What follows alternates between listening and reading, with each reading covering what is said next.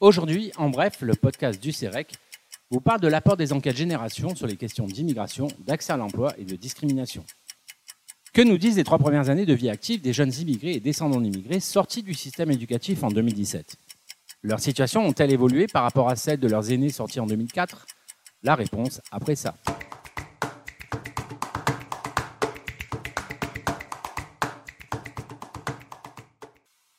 Comparer la situation des immigrés et descendants d'immigrés sur le marché du travail en 2004 et 2017, le CEREC a mobilisé les enquêtes 2007 et 2020 du dispositif Génération. Quatre groupes sont définis. Un groupe dit de référence, qui rassemble les sortants nés en France de parents nés en France et qui compte pour 76% des sortants du système éducatif.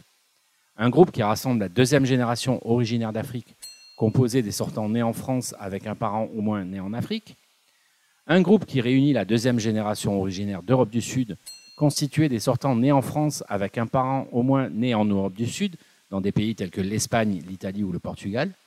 Et enfin, un groupe qui comprend la première génération originaire d'Afrique, regroupant les sortants nés en Afrique.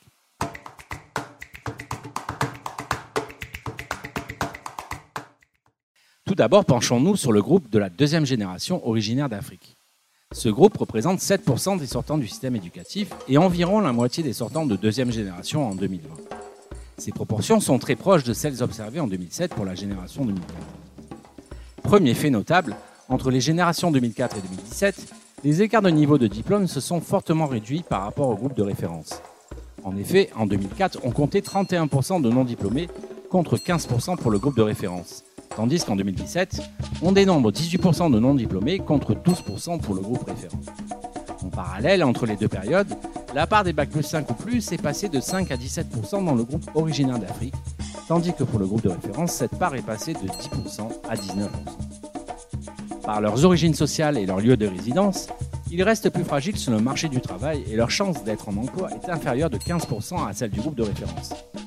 Mais ici aussi, l'écart se réduit puisqu'il était de 23% pour la génération 2004.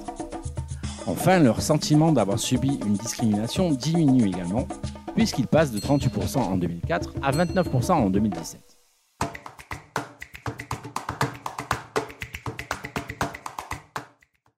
Observons maintenant le groupe de la deuxième génération originaire d'Europe du Sud. Premier constat, sa part a diminué. En 2017, il représente 2,5% des sortants, contre 4% en 2004, et 19% des sortants de deuxième génération contre 29% 13 ans plus tôt. Mais ce qui caractérise ce groupe, c'est qu'il est toujours proche du groupe de référence.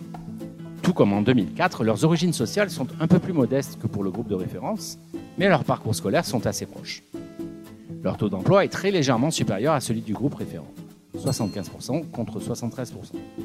En 2004, la différence était plus faible, mais en sens inverse. L'écart est un peu plus conséquent quant à l'accès à l'emploi à durée indéterminée en février 2020, 48% contre 43% pour le groupe référent. Il est aussi en termes de parcours, puisque 36% ont connu un accès rapide à un EDI durable, contre 28% pour le groupe de référence.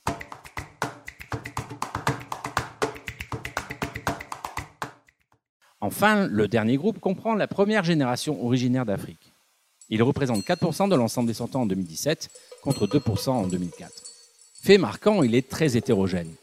Si leurs performances sur le marché du travail apparaissent meilleures que celles des deuxièmes générations, cette moyenne masque de grandes disparités entre ceux ayant suivi un cursus dans l'enseignement supérieur après un bac passé à l'étranger et les autres.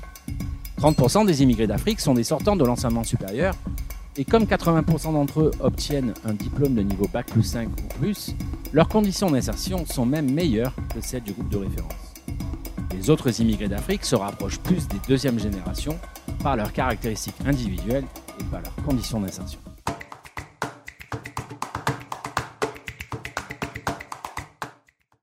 En conclusion, l'auteur de cette étude a simulé plusieurs taux d'emploi en fonction uniquement des caractéristiques individuelles des quatre groupes de sortants.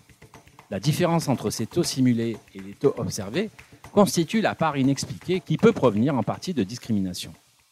Avec le modèle qui utilise le plus de caractéristiques disponibles, pour les deuxièmes générations d'Afrique, l'écart est de 3 points, 6 points pour les immigrés d'Afrique sortant de l'enseignement supérieur et 4 points pour les autres immigrés d'Afrique.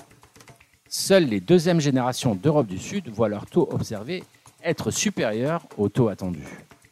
En dépit des obstacles méthodologiques à mesurer très précisément les sources des inégalités, Les difficultés sur le marché du travail des immigrés et enfants d'immigrés d'Afrique peuvent donc relever en partie de discrimination.